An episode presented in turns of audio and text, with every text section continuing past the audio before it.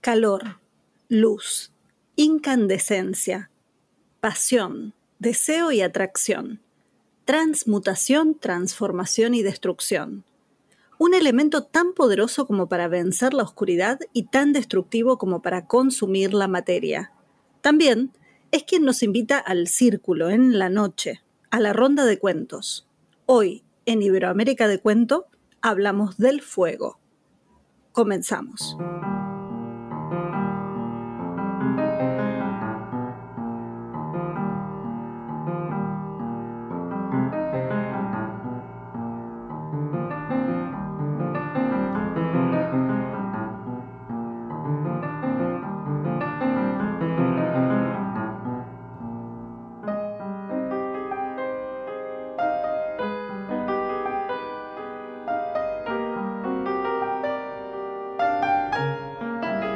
Bienvenidas, bienvenidos. Somos Pep, Manuel, Sandra y Anabel y esto es Iberoamérica de Cuento, un podcast quincenal dedicado al mundo de la narración oral, un podcast de la red de podcast emilcar.fm. Hoy, en nuestro capítulo número 78, vamos a hablar de un elemento creador y destructor que aparece en los mitos, en los cuentos y en la vida misma, el fuego. Pero antes de encender la mecha, ¿Cómo están queridos? ¿Cómo estás querida? Hola, pues mira, aquí muy bien, ya sabéis, disfrutando del podcast como siempre y con muchas ganas de, quemar de palabras y con la lengua fogosa esto. A ver qué tal, a ver cómo se nos da, porque a estas horas ya yo creo que la voz se, se nota que anda uno un poco fatigado del día. Va quemado. Buenas, pues muy bien, aquí Manuel desde Alcalá de Henares, cuna de Cervantes, patrimonio de la humanidad. Digo esto porque hacía mucho tiempo que no lo decía y tenía que decirlo. y nada, pues deseando que empiece a arder esta lumbre en la que nos hemos metido hoy. Bueno, pues yo desde Huesca, viendo el calor que ya desprenden estos tres seres humanos, pues muy contenta, muy contenta una vez más de estar aquí compartiendo lumbre con vosotros y vosotras. Pues aquí yo estoy un poco saumada porque estamos con una invasión de mosquitos en Buenos Aires, así que el fuego acompaña de una manera u otra. Y para arrancar, les cuento que en Mitos Chiriguanos, libro de Buenaventura Terán, publicado por Ediciones del Sol aquí en Argentina, un hombre de unos 60 años llamado Oscar Centeno nos cuenta que su abuelo les contaba a sus nietos todas esas historias que antes le habían contado a los antiguos, entre ellas, cómo conseguimos el fuego. Porque al principio nadie tenía fuego con qué cocinar, con qué asar la comida y todo se comía crudo. La única que conocía el fuego era Inambú, la perdiz, que lo llevaba a cuestas de un lado a otro, y es por eso que todavía se pueden ver las cenizas, que son esas manchitas grises en, en el lomo de esta ave. Y Cururú Tumpa, que era el sapo, decidió conseguir el fuego. Se metió en el río, lo cruzó a nado porque la perdiz vivía del otro lado, y se puso a charlar con la perdiz y en un momento de distracción, ¡zas! le robó una brasa ardiente, la escondió en su boca y no se quemó porque tenía poderes así como la perdiz. Así que Cururú Tumpa se metió en el río con su brasa en la boca que no se apagó y cruzó a nado hasta llegar al otro lado, a este lado. Y es por eso que tenemos el fuego y la costumbre de comer cocido. Dice don Oscar Centeno que los sapos descendientes de Cururú Tumpá todavía tienen la costumbre de comer brasas, pero esa es otra historia que tendremos que comentar en otro capítulo. Y aunque esto que les comparto lo cuentan en la región norte de Argentina, especialmente en la zona de la frontera con Bolivia, tal vez les resuene de otras historias y otros lugares. De repente, un lugar donde no hay fuego y alguien o algo que va y lo roba y lo trae. ¿Qué me cuentan, compañeros, compañeras? Eh, ahí se las dejo picando o más bien, ah, no, perdón, acá estoy equivocándome yo, porque en esta lo retomaba yo. Ahí Pep me está poniendo cara de, ¿qué estás diciendo, Anabel? bueno, justamente estamos hablando del robo del fuego que es un motivo que aparece no solamente en los cuentos tradicionales, sino también en los mitos especialmente. El mito del robo del fuego es uno de los mitos más comunes que se encuentran en todos los continentes y em, en realidad hay muchos estudios desde el siglo desde siglos pasados, pero sobre todo en el siglo XIX, se centran en un escocés que va a estar recopilando una colección impresionante de mitos de robo del fuego. Eh, este escocés se llamaba Charles Fraser. Y Fraser en La Rama Dorada va a coleccionar, va a compilar historias de todo tipo que justamente hacen referencia a esto. Él trataba de buscar eh, o estaba buscando algo de lo que después se va a analizar como cuál es ese punto en común que todas las culturas tienen, cuál es esa diferencia entre la naturaleza y la cultura, ¿no? Y entonces él decía, bueno, el fuego es aquello, pero en realidad después, bueno, eso se complicó, digamos que, que, son teorías que después dijeron no tanto, y sin embargo nos dejó una colección impresionante de historias del robo del fuego.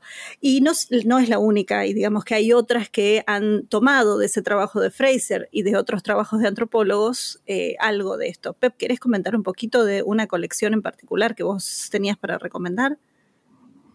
Sí, eh, es que estoy, eh, tengo una duda, porque tú estás hablando de Fraser y yo voy a hablar de Fraser, pero creo que son dos Fraser distintos.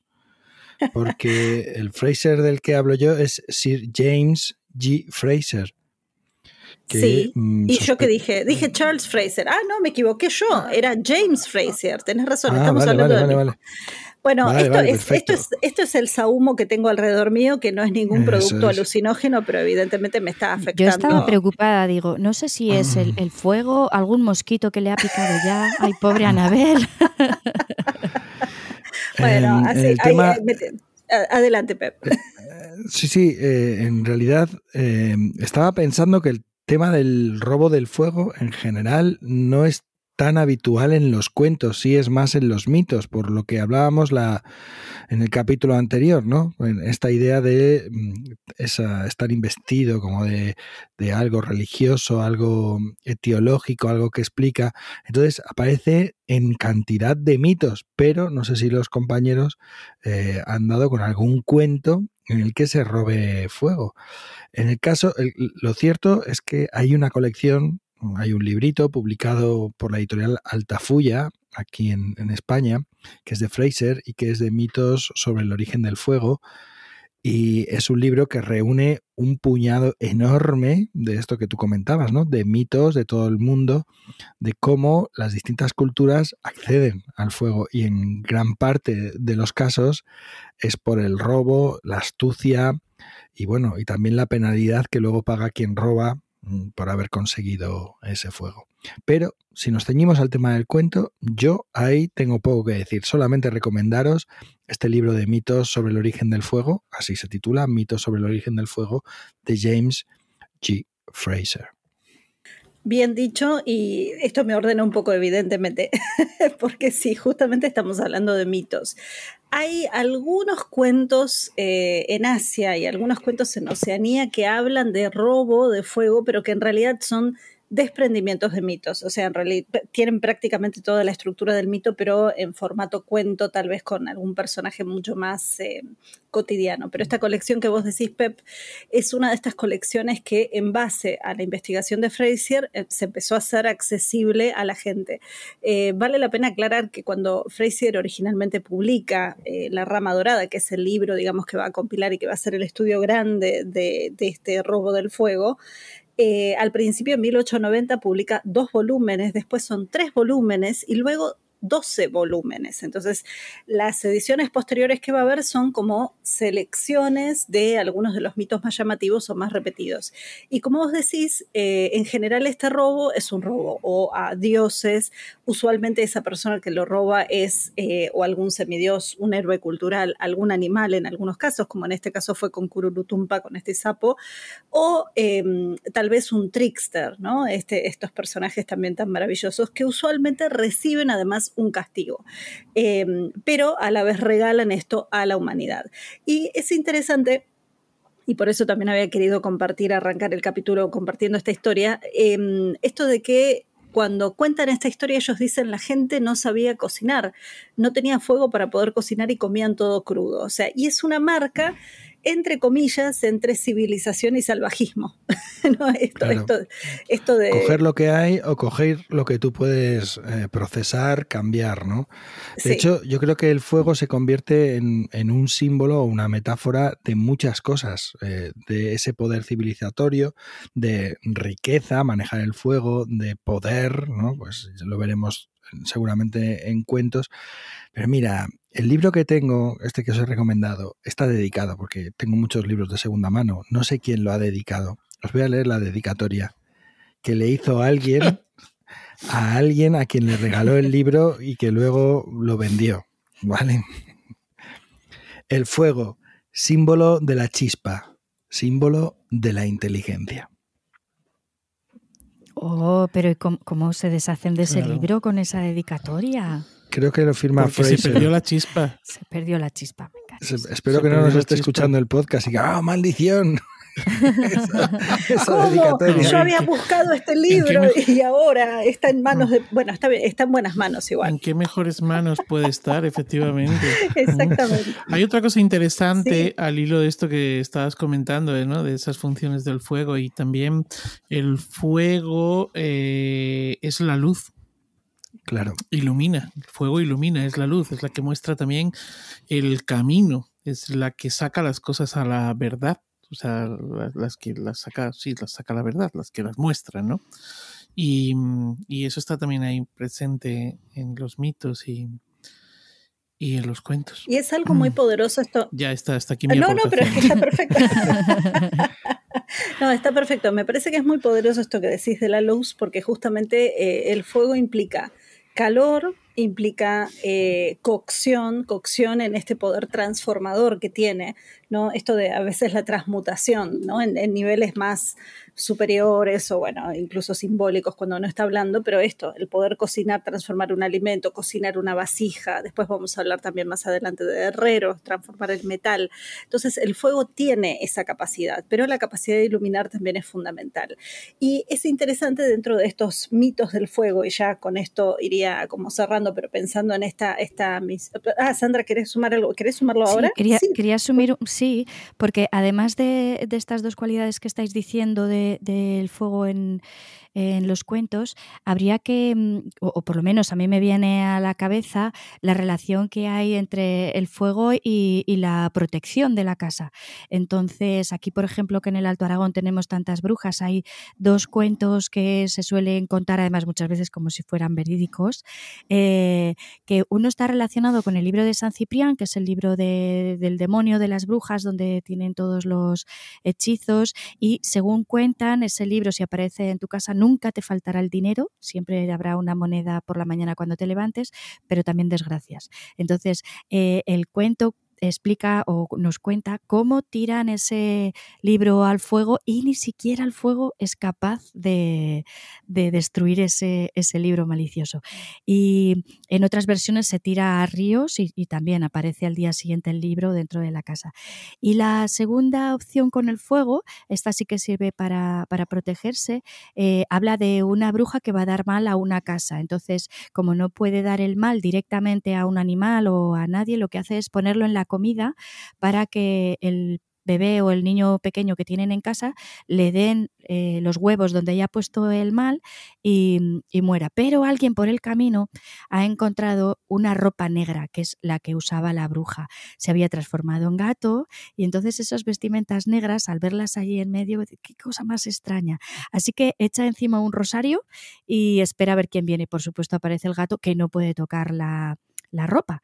Y entonces dice, ¿quién eres y qué has ido hacer? Y entonces al final el gato desesperado dice, soy la bruja tal y vengo de dar mal, lo he puesto en los huevos. Así que corre el hombre a aquella casa y les dice, tirar esos huevos al fuego porque eh, eh, la, bruja tal ha puesto allí el mal. Y entonces recuerdo que esto además me lo han contado varias veces y era muy gracioso porque decían, y tiraban los, huevos al fuego y salían escopeteados tirando para arriba por la chimenea y explotaban. Una imagen así, además no una persona, ¿eh? de este hay, hay varias versiones. Con que bueno, ese, ese poder también de, de sanación o de protección que ofrecía el fuego a las casas. Bueno, o de escarmiento. No sé si conocéis el cuento de el, viejo que, está necesitado de brasas y va a pedir brasas a, la casa de al lado. Mm, saldrán más cuentos de este tipo porque la necesidad de brasas para mantener el fuego es recurrente en varios cuentos de la tradición. Y el tipo va, consigue eh, esas brasas, muy agradecido, muy, muy educado, y cuando llega a casa las brasas se han convertido en oro.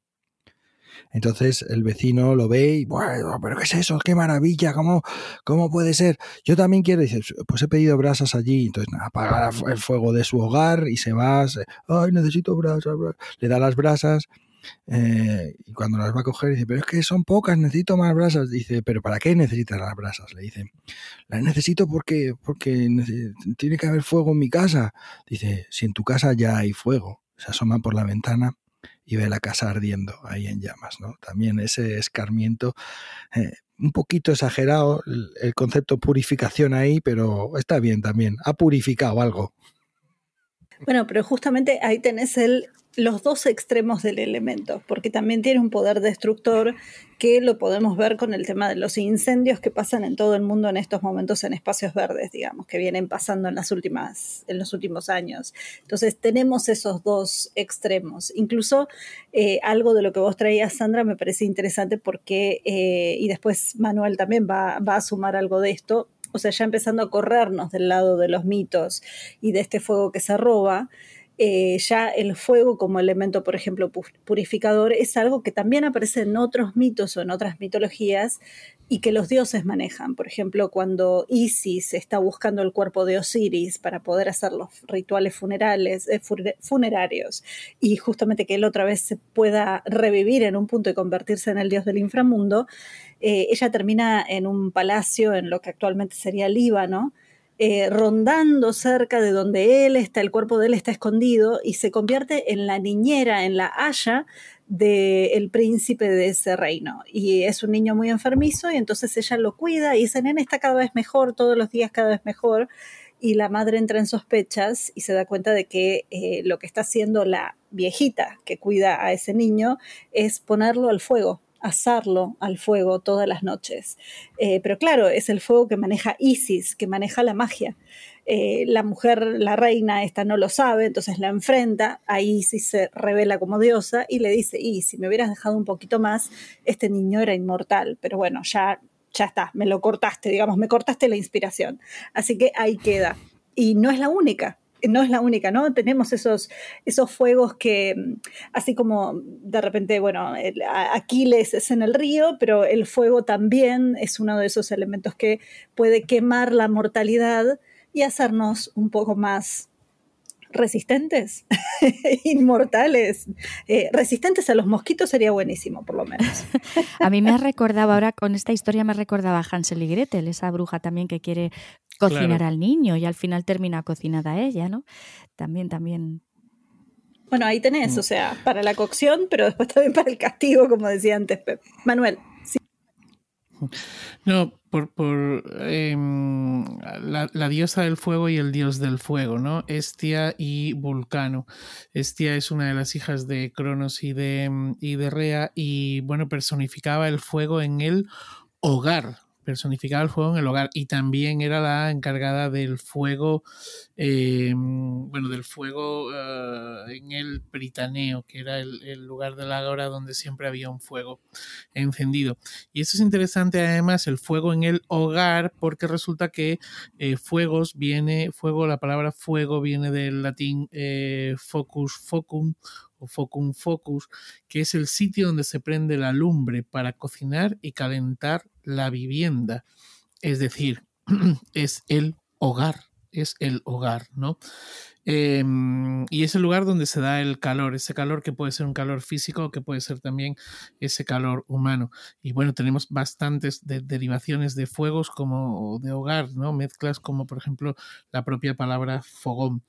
Pero tenemos a Vulcano y Vulcano es muy interesante porque es también el dios del fuego y es el de la elaboración de los metales. Y esto nos llevaría a hablar de esos cuentos en los que aparece precisamente eh, el herrero, la figura del herrero que tiene ese fuego, ¿no? Desde esas versiones que hay en las que Juan el oso, antes de marcharse al mundo, pues se va, se va al herrero y pide que le, le, den una maza, que le haga una maza eh, enorme, ¿no? Ahí ya tenemos a uno de esos herreros.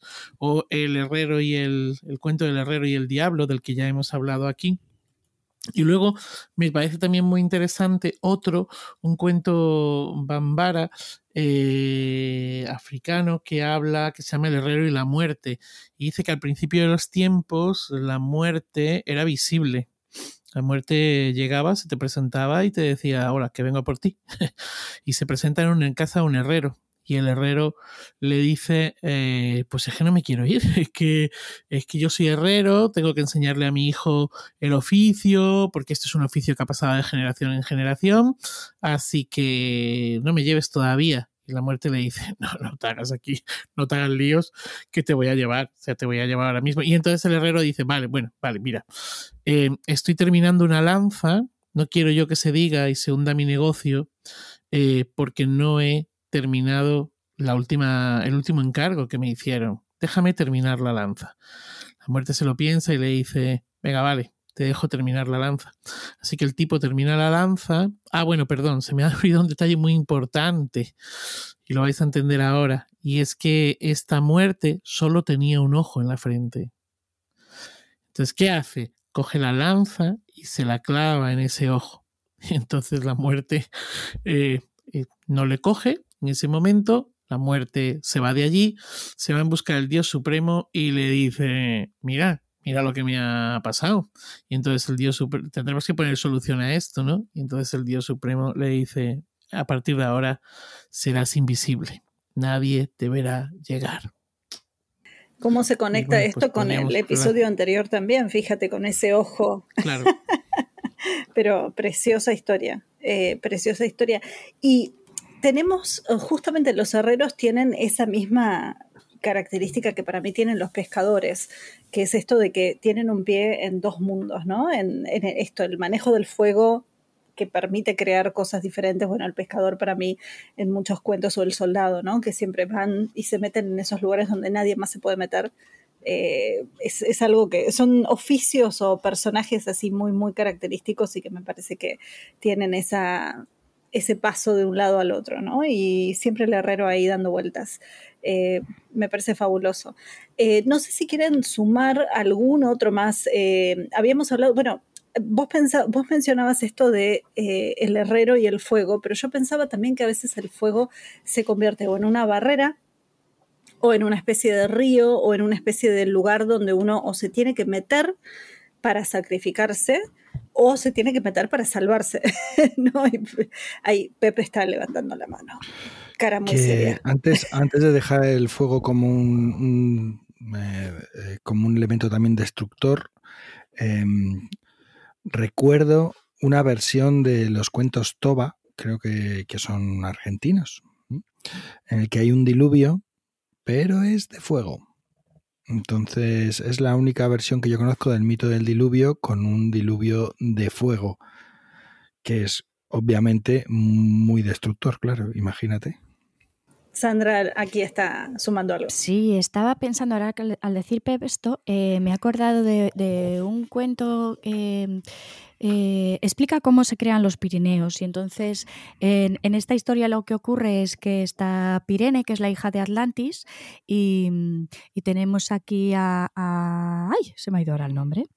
Eh, viene Hércules, pero el malo no me sale. Hola, que no puede ser.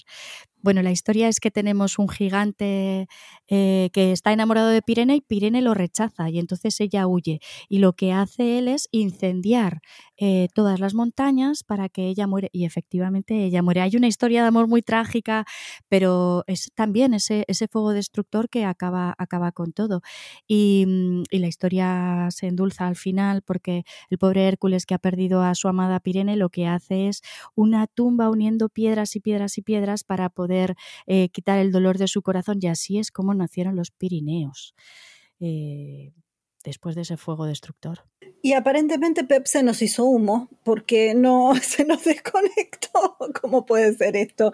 Bueno, algo, algo venimos, desde que hacemos el programa de las brujas, algo ha pasado. Eh, bueno, fueron los sacrificios a los mitos.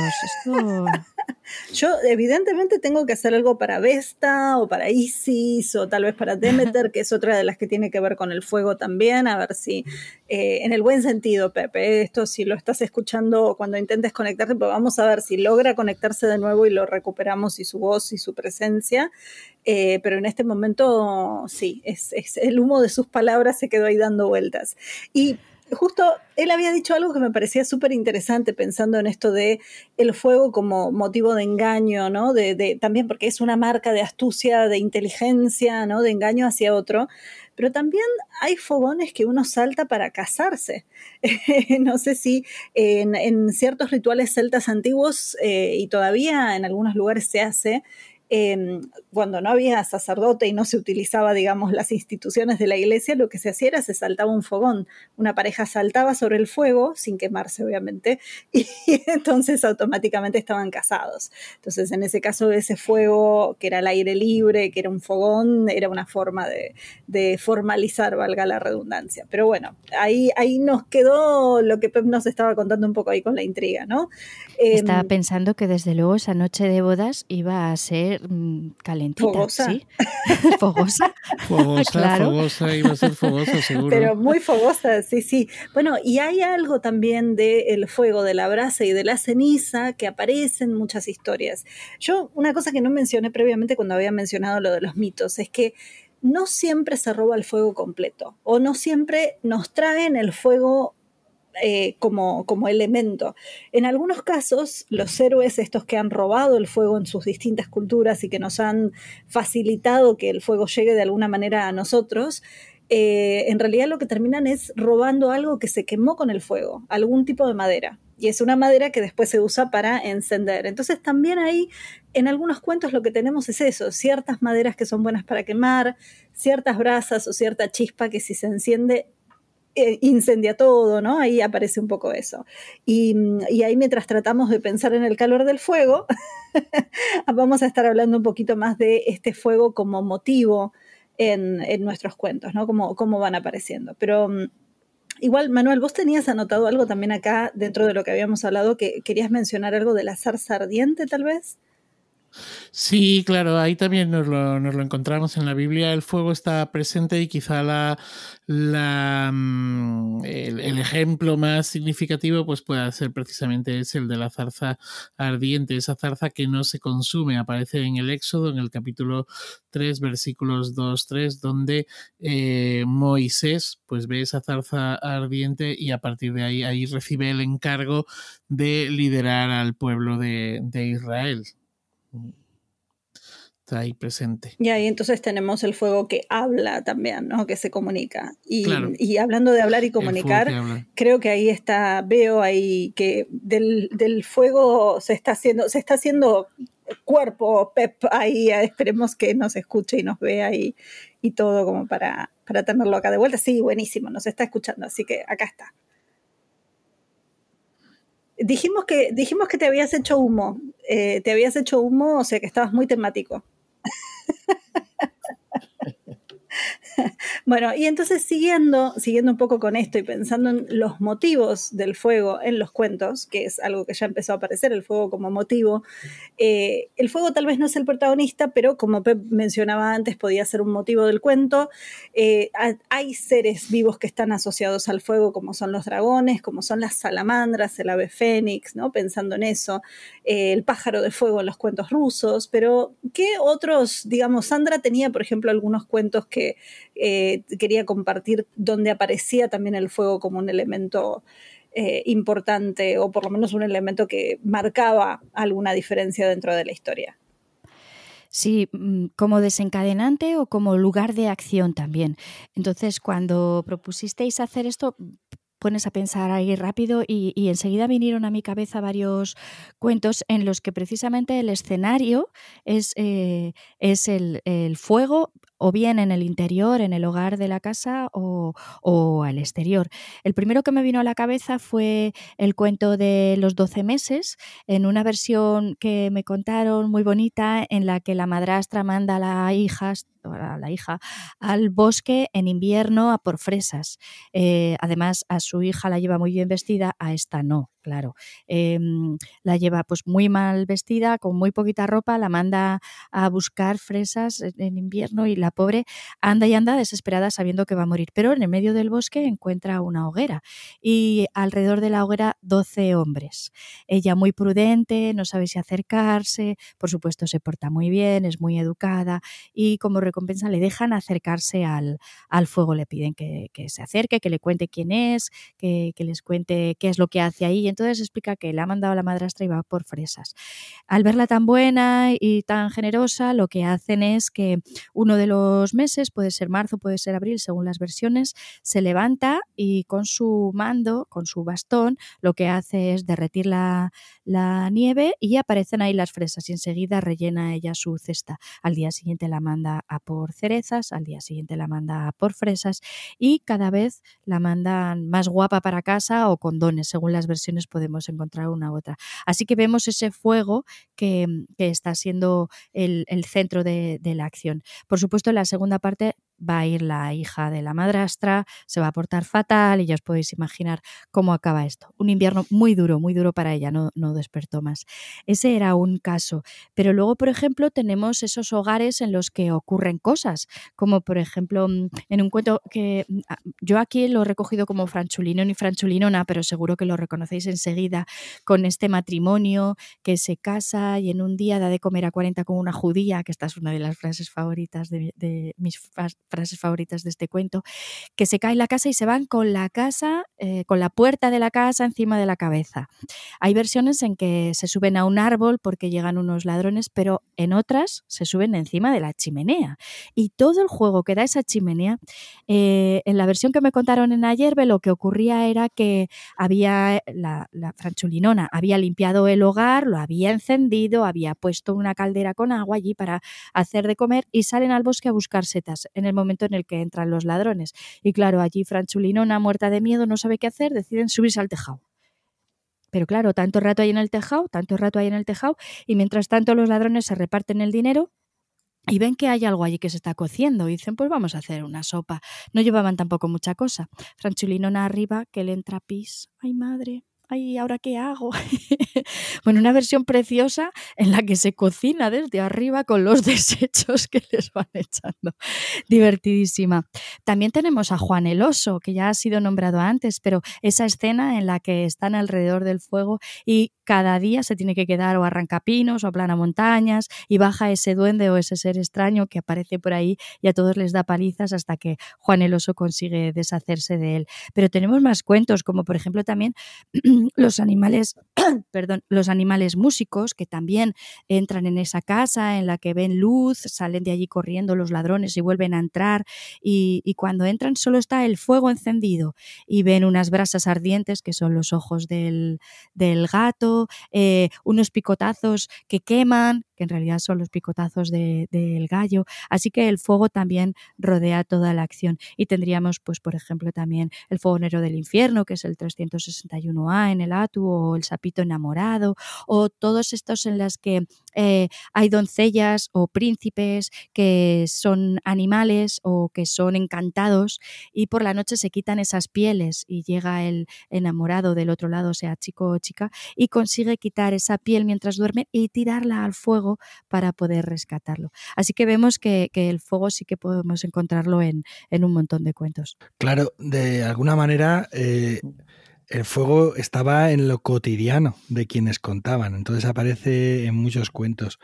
Vamos, claro. de hecho aparece en casi todos los cuentos, incluso en muchos de los cuentos de animales, ¿no? Eh, no sé, yo creo que un ejemplo que sale un poco de esta, de toda esta lista que, nos has presentado, son los cuentos en los que el fuego, o conocer el fuego, o ser capaz de dominar el fuego, te dan poder. Eh, por ejemplo, hay cuentos de animales, quiero recordar, hay un cuento en el que hay un animal que no teme al hombre.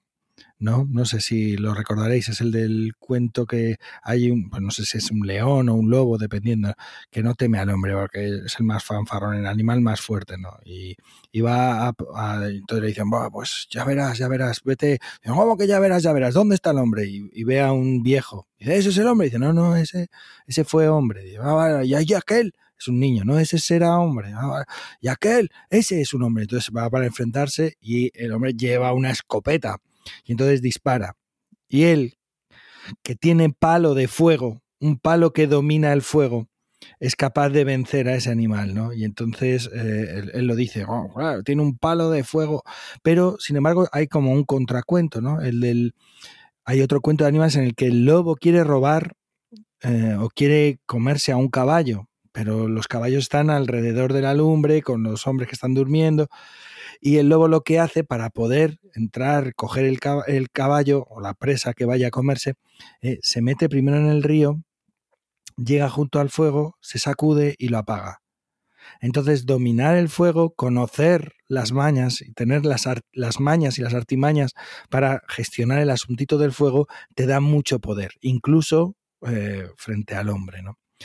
Luego hay gente em, em, o sea, el fuego, es que no sé si habéis hablado de eso, del fuego no solamente como purificador, sino también como ese elemento que puede resultar peligroso, eh, porque he conocido, buscando para el podcast de hoy, eh, he visto que hay un tipo, hay un, hay un cuento, que es eh, una pareja que hacen un niño, están deseando tener un niño y como no, no lo consiguen, hacen un niño, de, voy a terminar la frase porque parece que lo están haciendo, hacen un niño de nieve y entonces, por los poderes que sean, pues el niño pues toma vida y es un niño que aparentemente es un niño de carne y hueso. Y le andan siempre diciendo que tenga cuidado, que no se acerque al fuego, pero obviamente un día se acerca al fuego y el niño se derrite, ¿no? Eh, aunque es un niño de carne, parece un niño de carne, que también es una manera o es un motivo que posiblemente conocería Colodi para su Pinocho, que era de madera y también el fuego le podía venir un poco regu. No sé cómo pensáis. Y... Bueno, y también podría haber ahí un ícaro, ¿no? Hmm. El fuego del sol. Bueno, también. A mí lo que me ha recordado Pep, eh, dame, solo un segundo, me ha recordado, eh, no sé si es cuento o es mito, no lo sé, pero eh, es de Latinoamérica y es la explicación del distinto color de la piel de los humanos. Y es porque lo hacen con masa de maíz y lo meten al horno. Entonces, hay unos que los sacan demasiado pronto y por eso salen blanquitos ahí de mal color. Hay otros que salen tostaditos porque han estado el rato justo. Y hay otros que se quedan allí olvidados y, claro, por eso tienen la tez más oscura. Así que allí sí que tiene un papel fundamental el fuego dando, dando explicación a por qué las distintas pieles del mundo.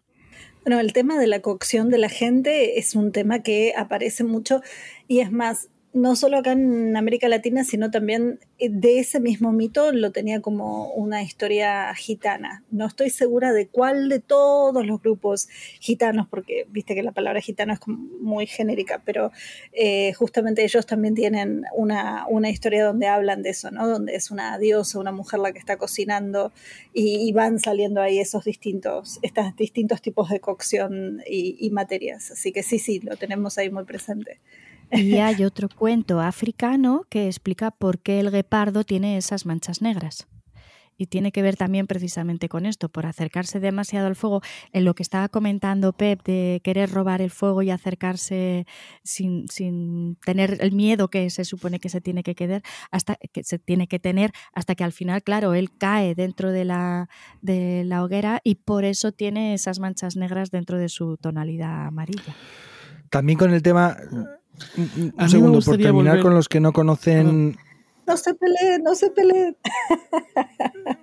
Perdón, los estoy cargando, disculpen. con, el tema de los que no conocen el fuego o no dominan el fuego, em, por, terminar, que también es un cuento que conocemos bastante, es el de, la, el de la reina que es estúpida y que intenta imitar lo que hace la querida del, príncipe, recordáis, que suele ser como la, que vive en el molino y entonces hace unas tortas para llevarlas a la boda, que se va a casar la, la novia con el príncipe y entonces lo que hace mete las manos en una sartén con fuego, tal, y hace unas rosquillas increíbles que se las comen, y, la la novia dice, ah, yo haré lo mismo, y mete las manos y, bueno, no lo hace porque acaba la pobre finiquitada. Otra novia, otra vez con la querida, intenta imitar. Entonces, dominar el fuego forma parte del dominio del poder también eh, con respecto y la superioridad, ¿no? El conocimiento, la memoria, la inteligencia con respecto a los otros.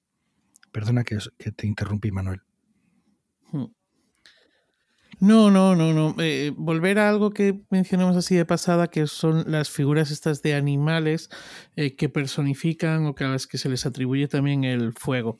En la colección de los cuentos de Afanasiev y demás está el famoso pájaro de fuego, pero es que en los bestiarios, hay bestiarios medievales en los que a la salamandra que se le atribuye precisamente el fuego, se habla de ella como un pájaro de fuego, o sea, como si la salamandra tuviese precisamente esa capacidad de, volar.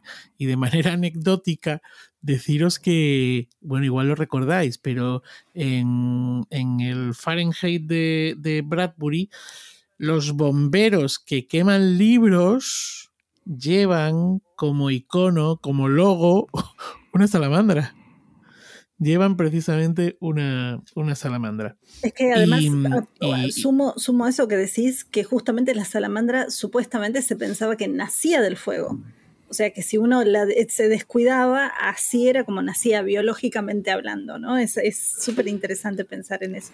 Oye, mm. eh, eh, eso de los bomberos me ha recordado dos cuentos de tontos que tengo muy frescos el de, el de, los tontos, eh, que tiene Natu, ¿eh? o sea, no parece nada chistes, el de los tontos que van en una barca y se incendia la barca y se ponen a remar a toda prisa para ver si llegan a la orilla para poder coger agua de algún arroyo mientras la barca se quema, claro, y no. Y, no. y luego hay otro del tonto que confunde el amanecer con un incendio en el bosque y llama a los bomberos. Y, y claro, cuando llegan dices, este es tonto, claro, es un, está dentro de los cuentos de tontos, porque lo que hay ahí es, es el amanecer y no el fuego. Perdona. Mm. No. Y luego, eh, estaba pensando también ahora ese fuego que da, que sirve de luz, que sirve de guía. Y me voy al capítulo anterior, a la historia de Ero y Leandro. Acordaos que en el, en el faro, bueno, en el faro, en la torre, se encendía un fuego, Ero encendía un fuego que servía para que Leandro eh, llegase. ¿Conocéis en, ese, en esa línea algún cuento en el que esté el fuego como, bueno, como luz? De hecho, hay un cuento que es como justo la vuelta.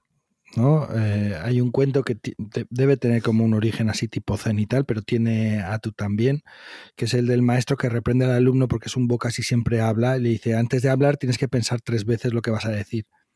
Y el, alumno obedece eh, y lo piensa tres veces antes de decir al maestro que el turbante está ardiendo. Y cuando ya lo dice es tarde. sí. me he recordado.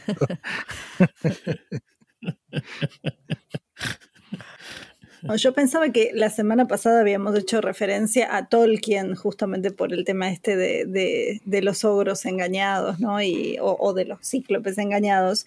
Y ahí tenemos un autor que justamente ha jugado mucho con el fuego, porque tenemos no solamente el fuego de la forja de ese anillo o de las espadas que aparecen en, toda la, en todo el Señor de los Anillos, sino también destruir el anillo en ese fuego, que solamente ese lo puede destruir, pero aparte los fuegos de, que esto se ve en la película, además, que es tan, tan cinemático, ¿no? Cuando le piden ayuda a la gente de Rohan, o al revés, o a la de Gondor, eh, y prenden esos fuegos que van de montaña en montaña, ¿no? Como señales, como eh, guías. Para mí es un ejemplo también de algo de esto del fuego. Em, y hay también algunas historias, incluso no necesariamente de la tradición oral, pero que sí aparecen donde aparece el fuego. Eh, Wangari Matai, que era una, una mujer que recibió el Premio Nobel de la Paz, que bueno, fue, hizo un trabajo increíble en, África, eh, entre otras cosas en temas de conservación.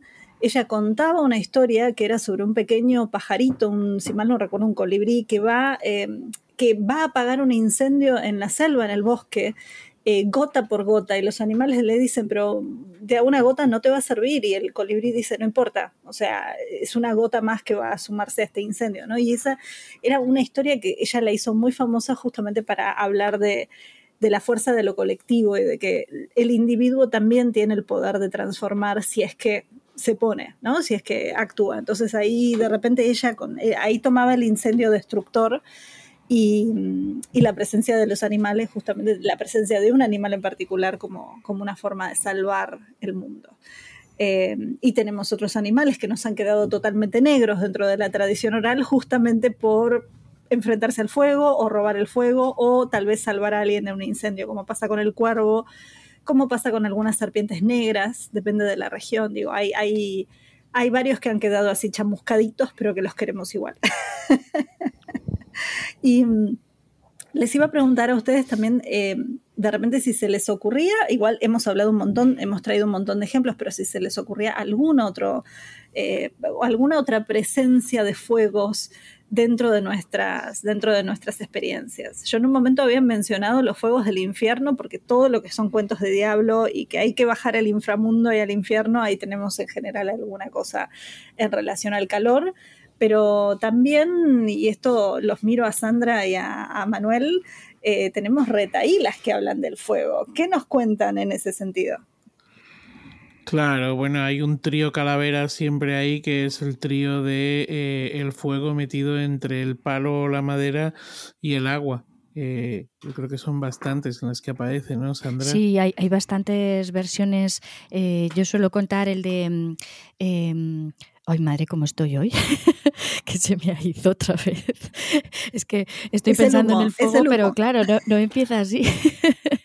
bueno, son esos encadenamientos en los que vamos viendo eh, cómo se pide algo a uno y, no quiere, y entonces se va a buscar al siguiente. Estaríamos hablando, por ejemplo, del gallo quirico o, este otro tipo de, cuentos. Entonces, pues, por ejemplo, aquí en Aragón yo tengo muchas versiones del de, que van buscando y creo que Pep además lo tiene en una canción de columpio también muy parecida a como lo hacemos aquí.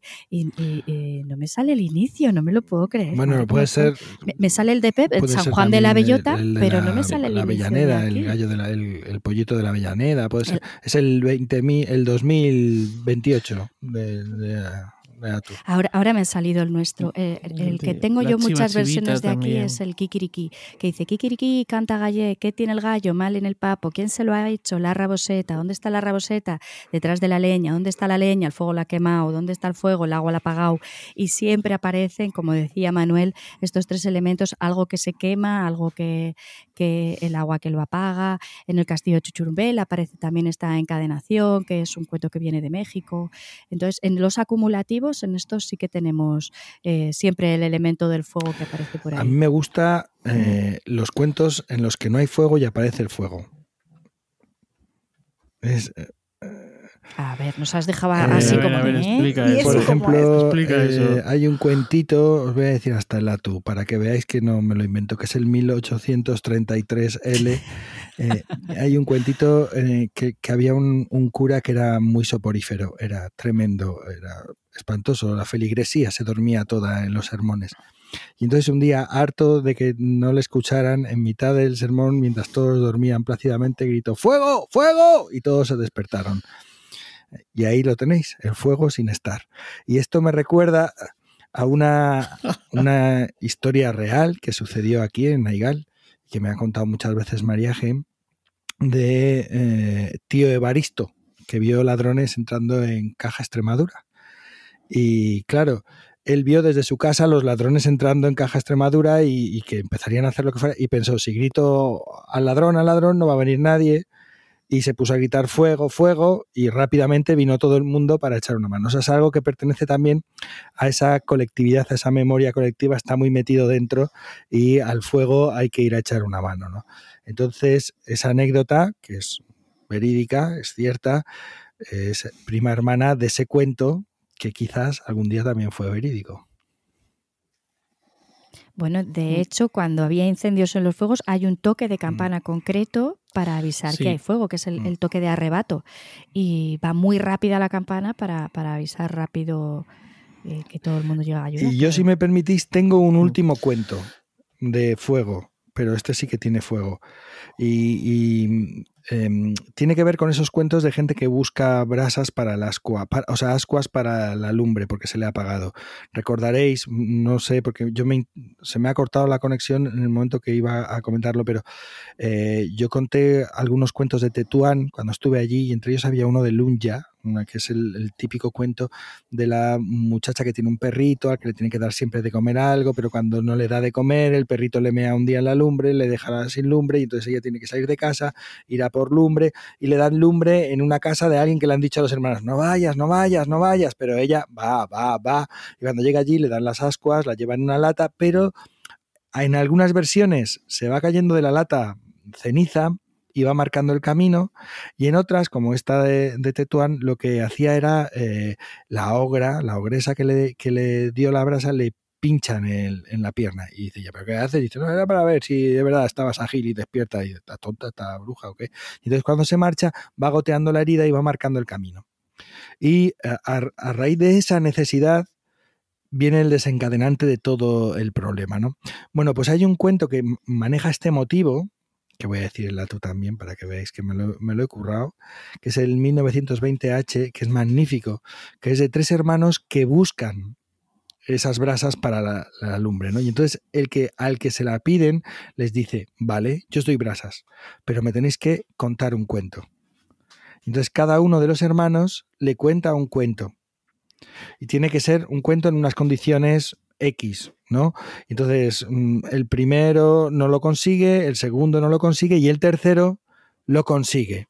Y ya se van con las brasas. Pero ese cuento se convierte en un marco narrativo para meter varios cuentos. Lo dejo caer aquí por si hay alguien a quien le interese articular una sesión de cuentos a raíz del fuego, que podría meter todos los cuentos de fuego que hemos ido mencionando.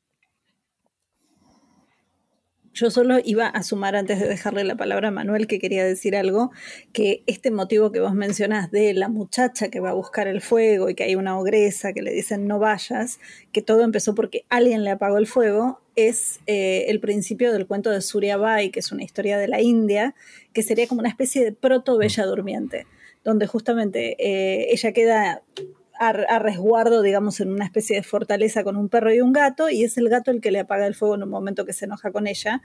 Siempre la culpa la tienen los gatos, pobre. Pero bueno, la cuestión es que ella va a ver a, una, no es una ogresa, es la versión de India de una especie de ogresa que come humanos, y eh, también se lleva las brasas para poder cocinar. Pues, eh, eh, y a partir de ahí se desencadena que se queda dormida. Y la Villa Durmiente 709, creo, me parece. No, estoy seguro. Eh, claro, y este que, te he contado de Lunia es el 709A. O sea, es como de la misma familia. Bueno.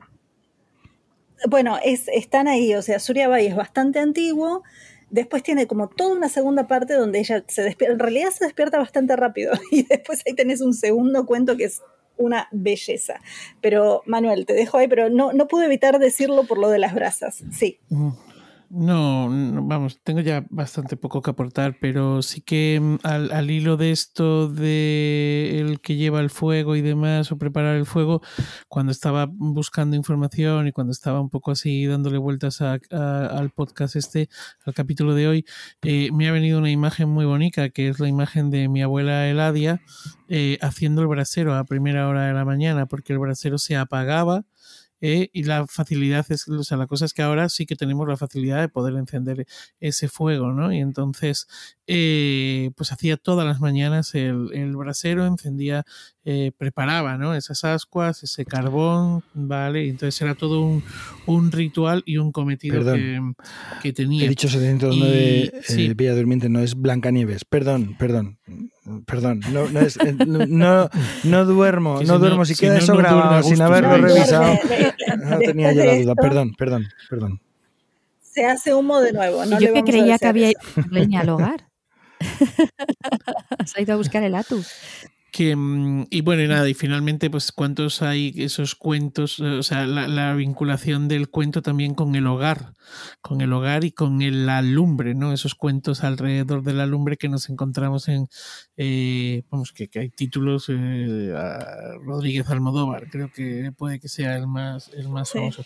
Y luego, yo he pensado luego también lo que hicisteis en el Lo que hicisteis, Sandra, Pep, en el Centro Dramático Nacional con los bárbaros, ¿no tenía algo así eh, en el título la palabra fuego también? ¿Cuentos para avivar el fuego? ¿Cómo era aquello? Alimentar el fuego. No era específicamente a alimentar el fuego. Era, yo creo, más bien una metáfora que, que fuego. Pero allí lo alimentamos muy bien, ¿eh? Lo hicimos. No, pero, pero es que está ahí, ¿no? Quiero decir también está ahí. O sea, fuisteis a hablar de cuentos. Eh, pensaba que me estabas preguntando por otra cosa, porque hace unos años Pep estuvo aquí en Huesca y estuvimos juntos en Murillo junto a, a Nacho Pardinilla contando en hogares y, fueron unas sesiones itinerantes que la gente se iba moviendo de un hogar a otro hogar donde estaban los narradores. ya que ibas por allí, me has dejado así sorprendida con lo de... bueno, acordaba. Solo desconocía. Ahí me han hecho acordar a Palabra de Cuentero, este hermoso libro que editaste vos, Pepa, ahí en, en Palabras del Candil, que es de Nico Buenaventura Vidal, que hay un episodio que él relata de que va a un pequeño pueblo rural de Francia, que un hombre le pide si por favor puede ir a contar cuentos a esa zona, y entonces, bueno, quedan así, sin casi contacto, solamente con tal horario en tal estación de tren, y él termina contando en una especie de casa granero en una época bastante de invierno y en ese momento el, el anfitrión que lo había invitado a narrar le dice, bueno, eh, ¿qué tipo de leña quiere contar? Y el otro, y Nico lo mira con cara de, ¿a qué se refiere con esto de leña? No, porque si es un cuento de miedo, que sea una leña más crepitante, ¿no? Que, que, haga ruido, que, pero si es tal vez, ¿no? Como que iba, iba marcando eso. Y Nico dice que le responde algo al estilo de, bueno, que, que, que la leña y el fuego marque qué voy a ir contando, ¿no? Entonces dice que, bueno, fue una sesión fabulosa por la cual le pagaron con quesos y mermeladas. qué bonito. y que cuando el hombre lo acompaña de nuevo a la estación de tren, le confiesa que en realidad él eh, lo de contar al fuego según el tipo de leña lo había escuchado de su padre, pero en realidad nunca lo había vivido, pero siempre había querido hacerlo. Así que había sido en un punto una especie de improvisación de parte de este señor plantearle esto a Nico y a la vez, bueno, Nico había abrazado esta idea de contar al fuego y que el fuego mismo le vaya marcando el ritmo y el ambiente. Así que ahí eh, tenemos también algo precioso de eh, fogón. Si me dejas un par de citas que tengo, es que te estoy escuchando. Pero sí. Alfanui. Sí. ¿Recordáis, recordáis el libro, ¿no? De, Rafael Sánchez Ferlosio. Alfanui conocía bien la leña Sabía los maderos que daban llamas tristes y los que daban llamas alegres, los que hacían hogueras fuertes y oscuras, los que claras y bailarinas, los que dejaban rescoldo femenino para calentar el sueño de los gatos, los que dejaban rescoldos viriles para el reposo de los perros de caza. Así llegó Alfanui con un brazado de leña escogida y se puso a encender el fuego. El maestro lo contemplaba desde su silla, se le pusieron los ojos brillantes, las pupilas y una, sonrisa a flor de labios. Luego dijo, para tu, para tu primer fuego, Alfanui, te contaré mi primera historia. Eh, esta cosa del fuego vinculado, ¿verdad? Al, a las historias, esto mismo que decías. Mira, hay otra cita de Alfanui. Mira, el maestro contaba historias por la noche. Cuando empezaba a contar, la criada encendía la chimenea. La criada sabía todas las historias y avivaba el fuego cuando la historia crecía. Cuando se hacía monótona, lo dejaba languidecer. En los momentos de emoción volvía a echar leña en el fuego hasta que la historia terminaba y lo dejaba apagarse. Son buenos. Alfa siempre tengo una citita más de escuchar cuentos alrededor de la lumbre, eh, que es de Kapuczynski. Eh, Richard Kapuscinski em, eh, hablaba de cómo era posible que Heródoto consiguiera tantas historias, tantas buenas historias para su libro eh, sobre historia, claro. Em, y entonces él decía, en aquel tiempo la gente se reúne está en presente la cita, se reúne alrededor del fuego para contar historias. Más tarde se llamarán mitos y leyendas, pero en el momento en que se cuentan y se escucha, todo el mundo cree que son purísima verdad, la realidad más real. Escuchan atentos. El fuego crepita, alguien echa más leña. La luz y el calor de las llamas avivan el pensamiento, despiertan la imaginación. Esas reuniones en que se narran historias son casi inconcebibles sin un fuego ardiendo en las proximidades o sin que la luz de una vela o de una lamparilla disipe la oscuridad de una casa. La luz del fuego atrae y compacta el grupo, libera sus mejores energías. La llama y la comunidad, la llama y la historia, la llama y la memoria. Ay, qué belleza, Pep. Así te lo digo. Es una hermosura. Bueno, con esto voy a sumar ya. Manuel y Sandra están así con cara de éxtasis, el fuego del éxtasis. Em, no, se puede sumar nada después de esto ya. No, no, ya, ya lo que sumo es de cierre, y ¿eh? escuchar el fuego, ya está. Sí, sí, no, no, lo que sumo, lo que sumo es una cita de cierre que tiene un poco que ver con esto que vos venís trayendo, más allá de que ha sido exquisito esto que compartiste desde Uruguay, Eduardo Galeano decía que todos somos un mar de fueguitos, pero siento que como narradores somos a veces como el fuego que el poeta guatemalteco Humberto Acábal describe en el poema El fuego. Él dice que el fuego, acuclillado, apaga la tristeza del leño cantándole su ardiente canción, y el leño lo escucha consumiéndose hasta olvidar que fue árbol. Aunque más que hacer olvidar, me encantaría que, como los cuentos, ayudáramos a recordar. Y con esto nos vamos despidiendo. Pues yo me quedo, ya, ya, lo he dicho al principio, estaba feliz a vuestro rescoldo, pues, pues ahora feliz más. Creo que me voy a ir a la cama. No tengo chimenea en Huesca, pero, pero me voy como si hubiera estado viendo durante una hora allí las llamas moviendo y bailando. Pues un poco con la misma sensación, con ese calorcito de esta charla y de este ratito que hemos, que hemos pasado.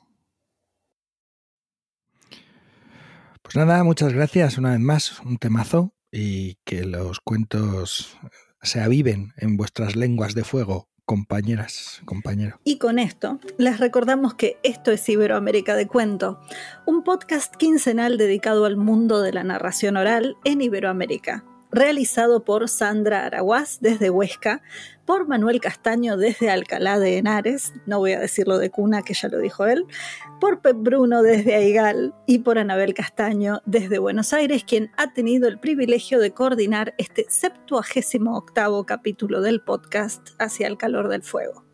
También les recordamos que Iberoamérica de Cuento forma parte de la red de podcast de emilcar.fm y que pueden consultar y comentar todos nuestros contenidos en las plataformas más importantes de podcasting y en emilcar.fm barra de cuento, donde tienen acceso a nuestras cuentas en Twitter y en Facebook. Gracias, J, como siempre, por tu trabajo detrás de los micrófonos. Gracias, Joan, por la música. Gracias a ustedes que nos escuchan, nos acompañan y dan sentido a esto que hacemos. Nos encontramos en los cuentos.